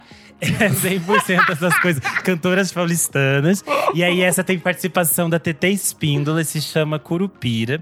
Meu e Deus. Tem um Meu clipe, Deus do céu. tem um clipe podcast. super bonito. Kleber, vamos tocar na festa? Se é que Tem um não vai clipe- tocar, casa, né? casa, curupira, casa, casa. Tem um clipe super lindo gravado na costa do Alentejo, em Portugal. Então vale a pena Ai, procurar no YouTube. Grava no interior de Minas. Não, eles são europeus, eles não são Vai brasileiros. Sapopemba. Não, tudo. É eles-. Eles são tipo aquelas pessoas radicadas no Brasil, mas que vivem meio no mundo. De single também saiu Story of Blood, do John Cale com a Wise Blood. Tudo. Chique. O maior. O John Cale, ex-Velvet Underground, vai lançar seu novo disco Mercy no dia 20 de janeiro de 2023. Então, basicamente dizendo o ano se encerrou, já estamos focando no que tá vindo no ano que vem. É, o disco dele vai ter participação de vários outros artistas, como Animal Collective, a Laurie Halo, Taishi, Actress. E essa faixa com a Wise Blood é super bonita, assim, bem dark. A música anterior é muito linda também. E ele buscou inspirações nas andanças noturnas que ele tinha com o David Bowie em Nova York nos anos 70, assim. Então, é um disco que promete ser meio nostálgico, mas ainda muito fresco por conta dessas relações dele com esses novos artistas também. Boa. É, de discos, saiu o Dig Me In, a Dig Me Out Covers álbum do Slither Kinney, que eles reuniram vários artistas para regravar este disco clássico de 1997. É aquela coisa de álbum de cover. Tem coisa boa, tem coisa que não é boa. Então, quem nunca ouviu Dig Me Out, ouve o disco original de 97 do Slither O Kinney, maior. sempre perfeito. Aí o disco tem coisas interessantes. Eu gostei de algumas versões, tem outras que não são boas. Tem participação da St. Vincent, do Wilco, Courtney Barnett, Linda Tudo. Linda, Slow. Então, é, Santo Vincent é um puxadinho do Slither Kinney. Tudo agora tem ela junto. é um puxadinho que causou a briga, né? Enfim, é, fofocas à parte. Sapatões É, que brigam. Sapatões que brigam. É, disco. Outro disco é da cantora e compositora Ligiana Costa, ela é aqui de São Paulo. O disco se chama Sá, um oratório para a terra, tá saindo pela YB. É, ela faz uma mistura, ela tem uma formação mais de música erudita e canto lírico. Então ele faz uma mistura entre MPB e canto lírico. Eu acho que é interessante para quem gosta dessas cantoras de MPB como Nausete, Mônica Salmazo. Discos que. Um disco que eu tinha ficado e eu ainda não tinha escutado é o disco de estreia da Isabela Love Story, Amor Hardcore. Ah, e aí? É, maravilhoso. A Isabela é uma artista de Honduras, ela é radicada em Montreal, no Canadá, e ela faz uma mistura muito interessante de reggaeton, neopreio, música eletrônica e um montaréu de barulhos, hiperpops e todas essas coisas. É assim, tem 30 minutos, mas ela vai para 500 lugares interessantes e eu fiquei muito surpreso, assim. É que tem chance de crescer muito. Ela fala de é, sexualidade, de festa, de ferveção, de hedonismo. Então é super divertido. Amor Hardcore, da Isabela Love Story. E aí, por causa disso, por causa da Isabela, como eu tava escutando muito o disco dela, eu fui parar num EP de um grupo de K-pop chamado Le Serafim, que saiu semana passada, que se chama Anti-Fragile. E a Isabela Love Story assina essa faixa título Anti-Fragile. É um grupo novo de K-pop, elas surgiram esse ano, é um grupo feminino. Esse é o segundo EP delas, do Le Serafim, é Serafim com dois S. Vai ter o link aqui embaixo. E é muito interessante porque esse EP tem, tipo assim, cinco ou seis músicas. Ele poderia ser a coisa mais caótica do mundo, porque ele vai do hiperpop pra essa música latina da Isabella Love Story, pro RB, pro pop punk. Mas funciona muito bem. E eu fiquei ouvindo, assim, achei super gostoso. Eu não sou entendida, iniciada no mundo de K-pop, mas achei super divertido é, ler Serafim com Antifrágil. É isto. Hum, bastante lacrou muita coisa, hein? Lacroste. Ouvidoura, ouvidoura. Klebers, o que você traz? Vamos lá, começar pelos singles. Joyce Salles, que é uma cantora rapper que eu já falei aqui algumas vezes, ela voltou com música inédita chamada Signos Fincados. Tem coprodução do Daniel Ganjamin, que já trabalhou com o Criolo e com o Tulipa Ruiz, e do Fernando Sanches, que já trabalhou com Hurtmouth e Guisado. Gosta de Erika Badu, então se liga no som da Joyce Salles. Duval Timothy, que também já falei aqui, pianista e compositor britânico fantástico, trabalhou recentemente com o Kendrick Lamar no último álbum de estúdio dele. Ele anunciou um novo álbum para novembro, se chama Meeting with a Judas Tree. E ele lançou essa música inédita de 8 minutos que se chama Mutate, que é linda, um jazz meio tortinho, meio soul, é, com várias sobreposições do jeito que ele sempre faz nos trabalhos. Ouvi hoje num site chamado Música Instantânea, gostei bastante. Bem bom. Maior site de música brasileira e Ó, sulista do Brasil. é, separatista. Patofu Maravilhoso Grupo Mineiro está completando três décadas de carreira e para celebrar eles vão lançar uma, é, uma série de novas músicas ao longo dos próximos meses e eles já começaram de jeito maravilhoso com três faixas incríveis. A Besta, No Silêncio, Curral Mal Assombrado. No Silêncio, um destaque que é com produção do nosso queridíssimo Dudu Marotti. Um beijo para ele. Ele que sempre foi parceiro do Patofu na minha fase favorita ali, finalzinho dos anos 90 e começo dos anos 2000. E agora volta-se nessa faixa. Young Fathers, que eu já comentei aqui algumas vezes, finalmente anunciou o novo álbum para fevereiro do próximo ano. Ele se chama Heavy Heavy, então pesado, aí. pesado. Sai pelo Ninja Tune e eles lançaram essa música inédita que se chama I Saw, que ela fala muito sobre o preconceito racial. Eles que são um grupo irlandês é, de dois caras negros nesse cenário majoritariamente branco. Fala muito sobre repressão, sobre preconceito racial, sobre preconceito contra os imigrantes. Então ela tem esse teor político muito forte. E por último, na leva dos singles, Menina Kelela mais uma vez lançou uma música Ah, é inédita. verdade. Happy É. Ending. Mais uma vez É. o Renan esquece Boa. de citar, eu estou aqui salvando. Essa é diferente da outra tweetado. Que era mais atmosférica. Essa é bem dançante, é bem pista. E tem produção do LSDXOXO, que se apresenta em breve aqui no Primavera Sound São Paulo. Ela tinha avisado, né? Ela falou: vamos fazer primeiro, dar uma relaxada e depois vem aquelas papistas. Ela falou e veio. E o clipe é um bafo, eu adorei. Vamos pros discos aqui, meus amigos. The Soft Pink Truth, trabalho do Daniel Drills, que é um dos integrantes do Matmos. Ele lançou um disco novo que tá excelente. Is It Going to Get Any Deeper Than This? Todos os discos dele no Soft Pink Truth são é, interrogações. Esse é um pouco mais dançante que o anterior que eu recomendei aqui, que era mais voltado para uma pegada transcendental. Burial lançou de surpresa um EP de três faixas. Streetlands, eu gostei, mas pelo amor de Deus, de- cara, volta a fazer batida. Chega de musiquinha atmosférica, é gostoso, é uma delícia, mas eu quero batida, batida, homem, cadê? E aí eu acho que eu preciso comentar aqui também o lançamento da minha menina Carly Rae Jepsen com The Loneliest Time. Ixi. Ai, que pena. É fraco. Que pena, é ficou com Deus. Ficou com Deus. Tem músicas boas, tem ideias interessantes. Eu acho que era um disco que tinha tudo pra vir certo no sentido de. É um disco de letras muito tristes, mas com uma pegada dançante. Só que ela tá com essa putaria de dividir o trabalho com mil produtores diferentes, com mil propostas criativas diferentes, onde nada se amarra. Se ela pegasse só o Rostan e falasse assim: Fio, faz um disco aí pra mim, eu tenho certeza que viria uma coisa muito melhor. É, a- as melhores músicas do disco são produzidas por ele. Mas assim, é Kylie Ray Jepsen, tem aquele gostinho pop retrô que a gente sempre gosta, então vale a pena perder alguns minutinhos. E você, minha amiga Isadora Meila? O que, que você traz? Então, gente, pra finalizar aqui, eu trago o terceiro álbum do Lyle Carner, Meu Bebezinho Lindo. E o aí, álbum se chama Eu lembro que você tava Hugo. na expectativa aí se ia ser bom ou não ia, né? Bom, muito bom. Achei muito bom. Ouvi poucas vezes, mas já bateu pesado aqui. Já começa com a sequência dos singles, né? Hate, Nobody Knows e Georgetown. Então já começa tá, tá, tá, tá, tá, tá, tá.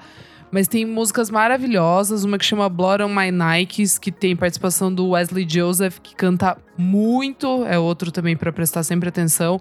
É, eu não tenho certeza se todas as faixas, mas a maioria tem a produção do que Wiz, que é um produtor britânico que trabalha assim com um monte de gente muito interessante da cena de rap londrina. É, cara, é um álbum que né, fala. Eu já falei um pouco aqui sobre as temáticas do, dos singles, né? pri- Principalmente nesse lugar dele de ser filho de uma mãe branca, um pai negro, que ele não teve muito contato. Aí depois ele resolve se conectar é, indo fazer uma viagem para Guiana, que é o país de origem do pai dele. Ele começa a descobrir muito da música desse lugar. Enfim, tem todo um Goiânia. resgate ali. Em Goiânia, é, país Goiânia, isso. Ali no centro, ali, sabe? É, E aí tem, tem muitas coisas interessantes. Ele é, tipo, dá pra sentir muito que ele é fã de Nas. Tipo, você ouve o álbum, assim, você sente isso, assim, muito latente. Nos outros álbuns, não tanto. O Yesterday's Gone, que é um álbum que eu sempre falo aqui, é o meu favorito de 2017. O, o Not Waving But Drowning, que é o segundo de 2019, se eu não me engano. Eu gosto, mas eu acho um pouco. é, tipo, entre agora os três é, é o que eu acho mais fraco. Mas esse álbum, ele tem tudo pra crescer ainda bastante comigo, assim. Quem gosta de rap, eu super indico. Os samples são maravilhosos, assim. E o flow do Lil Carner eu acho um dos melhores, assim, da atualidade. Eu acho ele muito bom mesmo, assim. E é isso. Como eu queria ver um show deste homem. A turnê dele UK e europeia está esgotada. Queria muito. Mas é isso, né? Aqui ainda não, não tem muito apelo. Mas vamos seguindo, né, meu menino? Vai que. Perfeito, muito, muito bom o álbum, gente. Fica a dica aí. Hugo. Boa. Vamos então agora pro nosso último bloco. Você precisa ouvir isso.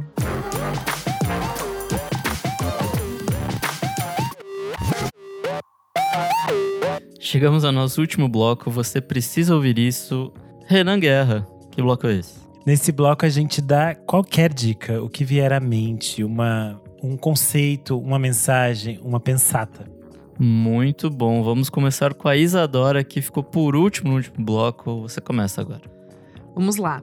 Gente, é, eu assisti porque eu tava com um bagulho lá que dava pra assistir. Enfim, né? Você, é famoso na lojinha você encontra.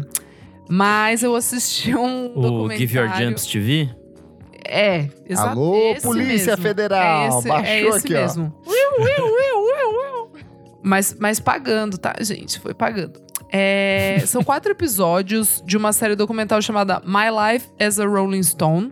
Sim, são quatro episódios, cada um dedicado a um dos Stones, começando com Mick Jagger. E é muito interessante porque é, é a Sienna Miller, a atriz é, fazendo a narração, e ela vai contando basicamente a história, a trajetória do Mick Jagger no primeiro episódio, só que quem tá ali, tipo, meio que respondendo as perguntas, as indagações que acontecem durante esse resgate é o Mick Jagger. Então é como se ele tivesse meio legitimando esse documentário. Aí o segundo episódio é com o Keith Richards, o terceiro é com o Ronnie Wood e o último não é com o Charlie Watts, porque ele faleceu, mas tem muito é, de, de, de pedaços de entrevistas. Eu não sei se na época eles já estavam em pré-produção e tem alguns áudios com ele, mas é muito, muito interessante porque todos os episódios têm, tipo, é, participação do cara do Eagles, da Sheryl Crow, do Larry Zurich. Tipo, tem um monte de gente que vai entrando, assim, pra fazer é, alguns comentários e Do tal. Beto Bruno, da Cachorro Beto Grande. Bruno da Cachorro Grande, exatamente, do Paulo Ricardo, só prender, só só Rolling Stones lovers. É, mas eu amei, assim, gente, que delícia. Não sabia de várias coisas e é muito louco porque a gente a gente é fã, a gente vai buscando tudo e nunca sabe de tudo, né? Porque esses aí são os maiores e tem história Até porque eles nem assim. lembram de muitas coisas. né? Exatamente, Tanta vai lembrando ali. usaram. Nossa, e fala muito, fala muito. Principalmente no episódio do, do Ronnie Wood, fala, tipo, muito sobre drogas. e assim, o do Charlie, eu não sabia que o Charlie chegou a usar heroína quando ele já, tipo, já era bem mais velho, assim. Eu falei, what? Tipo, enfim, gente, muito bom. My Life as a Rolling Stone. Não sei como é que você vai achar, mas dê seus pulos. Boa. Kleber, sua vez. Seguindo aqui com o meu roteirinho de filmes de terror no mês do Halloween, vi algumas coisas de final de semana, algumas bombas, aí eu nem trago, vou focar nos dois que eu mais gostei. O primeiro é The Wolfman, 1941, o Lobisomem, o- é o primeiro filme sobre Olha! lobisomem. É do George Wagner, ele é interpretado pelo Lon Chaney Jr. e tem participação do Bela Lugosi. Dá pra você alugar pelo YouTube pagando aqueles seis reaisinhos e 90, então Boa. baratinho, ou se você quiser, baixe aí na crimesflix.crimes.polícia. É muito bom, me surpreendi assistindo assim, porque tem todos os conceitos de filmes de lobisomem já em 1941, então a questão da maldição cigana, os símbolos, como que é passado essa maldição para as pessoas, e ele tem um Em 41 fecha- já não morreu a, a- Já não acabou os direitos autorais? Então, é porque 80 aí a anos. questão é, é, é, tipo, quem cuida da distribuição, se teve remasterização, então tudo isso Entendi. meio que vai jogando pra frente a, a durabilidade do filme, assim, mas tem pra você assistir em qualquer lugar, mas se você quiser comprar, ah, você gente, alugar. cometa para- crimes, bom demais. Mas enfim, volte ao. Mas, amigo, eu tô seu revendo muito isso, assim, porque eu faço aquele negócio do Google que eles ficam perguntando: ah, onde você esteve ontem? Daí você ganha 20 centavos. Daí nisso vai acumulando um monte de dinheiro e eu vou assistindo filmes. Muito mais fácil assistir na TV sem precisar correr atrás de legenda e tudo mais. Com certeza. Aí o outro que eu vi também no YouTube, esse, esse já venceu os direitos, é, é o M, o Vampiro de Düsseldorf, do Fritz Lang. Eu fui assistir assim, é, porque já vi em várias listas, eu já tinha visto Metrópolis há muito tempo, é um puta filme.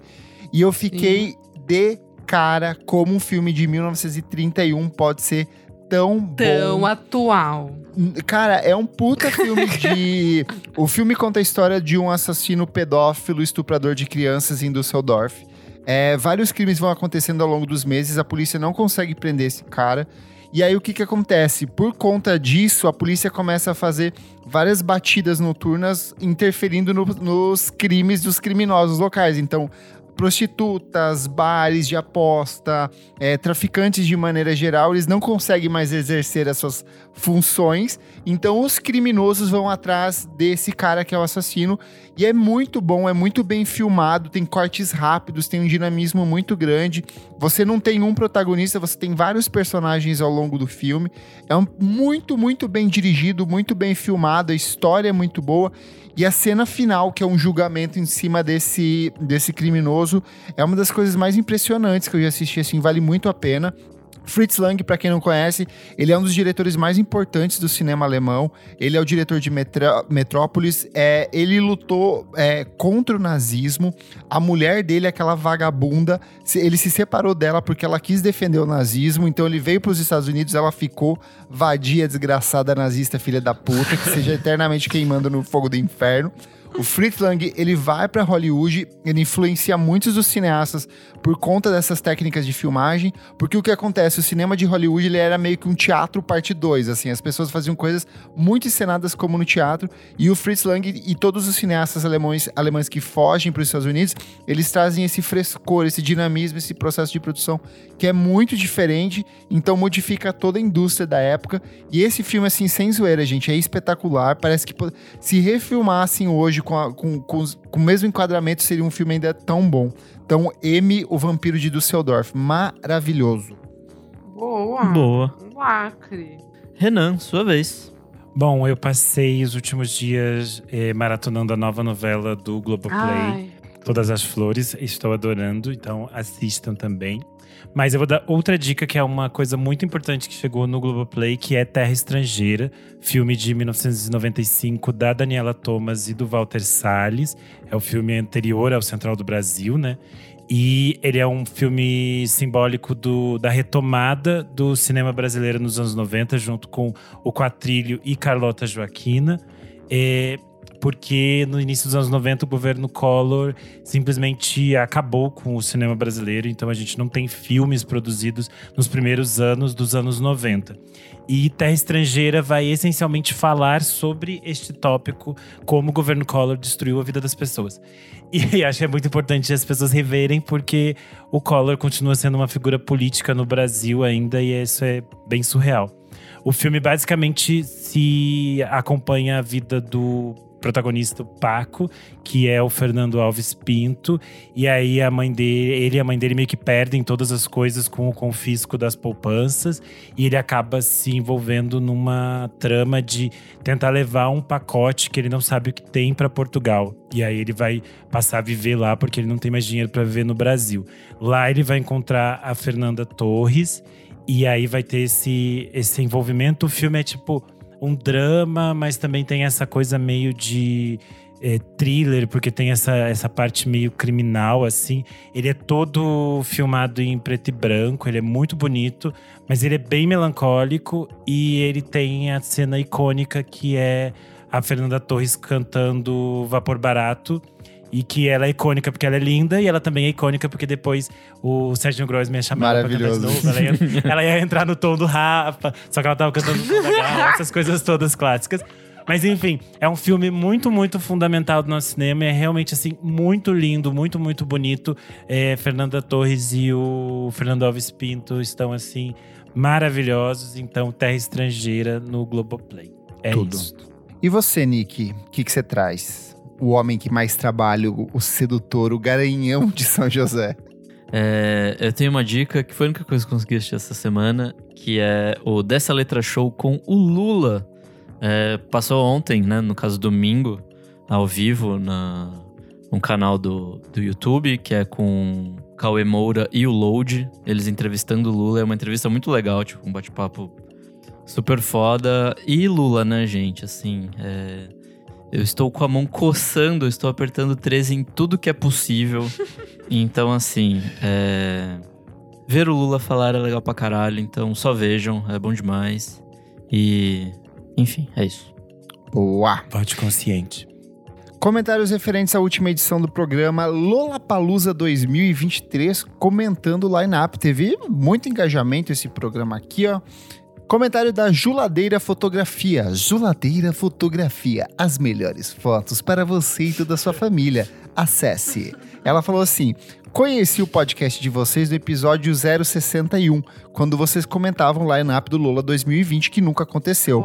Quanta coisa aconteceu nesses últimos três anos. Conheci muita música boa por conta de vocês. Nem sempre dá pra concordar com todas, mas uma coisa é certa: sempre tem algum comentário tirado de vocês que alegra meu trajeto para o trabalho. Olha que gostoso esse comentário. Só quero abrir um Tudo. parênteses pro arroba Kleberfac que falou pra tirar a velharia do Lola. Porém, eu não sou da mesma geração de vocês, gosto de algumas velharias, mas também tenho coração indie, tá? Nada está perdido, nos vemos no Lola 2023 e no Primavera Sound.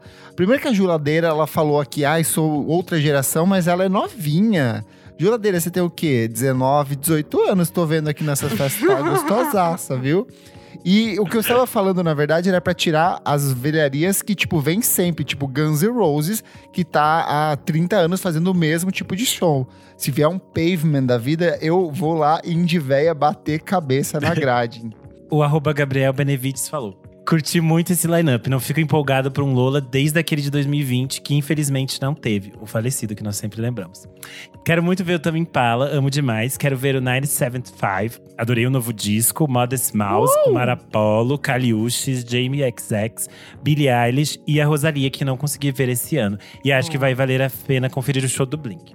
PS, adorei os áudios reacts do Pop Load Festival. A entrevista com o Lúcio Ribeiro, tudo muito bom. Acho que vale a pena fazer de novo agora no Primavera Sound de São Paulo. Vocês podem aproveitar e entrevistar rapidinho a galera que vai estar lá. Risos. É exatamente isso que a gente vai fazer. Preparem-se. Comentário do Gael Raposo, ele falou: A minha listinha do Lola está parecida com a do Kleber. Amei esse line-up, não tão bom como o da primavera, mas mesmo assim bom. Isa, forças, coraçãozinho. Me emocionei muito com suas recomendações. Eu passei por isso ano passado e também fui atrás dos discos do meu que meu pai ouvia para guardar comigo como, bo- como lembranças boas. Lindo, um beijo. Meus sentimentos, amigo. É, o arroba Matheus Ernest falou: Gente, morri imaginando a Kali comendo sanduíche com mortadela no Mercadão. Não sei qual a surpresa, né? Ela mora aqui pertinho, a minha querida. É, super emocionado com a Isa falando, mandando muita força pra você, que você encontre conforto perto das pessoas que você ama, corações. Beijo, lindeza. Comentário do Rafael Underline BZ. Ele falou. Ai, ai, a Isadora monopolizando aqui, cansado disso. Arroba Almeida Dora, meus sentimentos. Me emocionei junto e vou seguir suas recomendações. Adorei a cobertura do Pop Load Festival. Façam mais, por favor. PS, seria incrível ver vocês quatro como curadores de festival. Gente, adorei a ideia. Eu, eu iria. É só. curadora. Um Depois beijo, 30, a gente tem que virar curador. Então chamem É aí, isso. gente. Ó. T4F, estamos aí. Podem chamar todas as produtoras brasileiras. Adoramos uma curadoria aqui. É, a Eita Júlia, que sempre comenta aqui com a gente, falou: Chorei ouvindo a recomendação da Almeida Dora. Força, meu bem, a gente te ama e estamos aqui com você. Beijo, Júlia Lindeza. Comentários do Obrigada. Rodrigo Berg. Ele falou assim: arroba Almeida Dora, a gente te ama. Muito amor por você e toda a sua família. Sniff, Um sniff. beijo, querido. O Rodrigo Berg também falou. Arroba Renan Guerra. Se você não beijar a boca do Ih. Tucker na Paulista, beija a minha. Ah. Ô, louco, já temos um vivaço. Hoje, hoje tá cheio de fera. Spotted VFSM. e o Kleber Fak, inclusive, falou: o Marapolo me beija, então vai ter muito beijaço no próximo Lula Palusa. E o último comentário aqui do Zurquinho, que também sempre comenta, que ele falou como não chorar com as recomendações da Almeida Dora hoje. Força, Dorinha, estamos com você. Programa belíssimo, Beijo. como sempre. Eu sou o arroba KleberFac no Twitter e no Instagram, dicas diárias de música todos os dias e você também pode acompanhar o meu trabalho no site musicainstantanea.com.br. Eu sou arroba Almeida Dora no Instagram, Almeida Dora Underline no Twitter. E eu fiz uma reviewzinha do Stamp Work, do Dry Cleaning lá no Monkey Buzz, amores. Quem quiser dar lá uma lidinha enquanto ouve o álbum, passa lá. Beijo. Carrie Ashby. Bi. Eu sou underline Renan Guerra no Instagram e no Twitter. Essa semana saiu o clássico VFSM sobre o disco Guerreira da Clara Nunes, que eu gravei com a Fabiane Pereira do canal Papo de Música. Acho que ficou bem legal para as nossas Tudo. MP bichas, então ouço. Fabiane Pereira. É, eu sou o arroba Nick Silva no Twitter, Nick Silva no Instagram, já que a Isa falou de resenha, eu também resenhei um disquinho lá no Monkey Buzz, o novo do Cocoroco. Tá bem legal. Boa. E é isso. Cocoroco. Não esquece de seguir a gente nas nossas redes sociais, arroba podcast VFSM em tudo. Segue a gente na sua plataforma de streaming favorita, avalia, dá umas cinco estrelas ali pra gente que ajuda no nosso desempenho nas plataformas. E se você puder, e se você for uma pessoa especial, uma pessoa iluminada, uma pessoa que Deus pegará em suas mãos e levará rumo aos céus, seja um de nossos apoiadores. Por apenas cinco reais por mês você tem acesso a programas com muita antecedência. Essa semana, logo, logo, tem surpresinha chegando para os nossos apoiadores lá, surpresinhas de férias. Boleto. Preparem-se. Mais um boleto. O boleto de final de ano Um vai férias. Então, Queremos é o nosso décimo. É, vocês têm acesso aos nossos programas com muita antecedência. Participa aqui ó, das gravações. Quem ficou aqui, ó? Jefferson Kozdenieski, que está de jockstrap. O Pedro Carvalho, que está com duas jockstraps. A Tuane Malma, que está de biquíni, porque ela é garota. O Fabrício Neri, que está só de tapa-sexo. E a Maria Lua, que está com um Meu vestido Deus longo de noiva.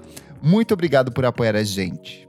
Quem apoia recebeu o link para comprar o ingresso da festa no lote promocional. Então, ó, se você não apoia, ainda tem como comprar o ingresso. Não vai ser no lote promocional, mas ainda tem ingresso. Então, compre, compre, compre logo, hein? Pra fazer o grande encontro.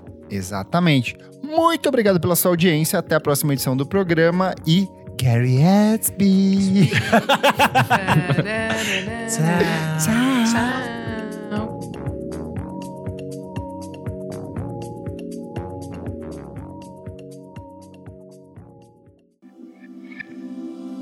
Esse podcast foi editado por Nick Silva.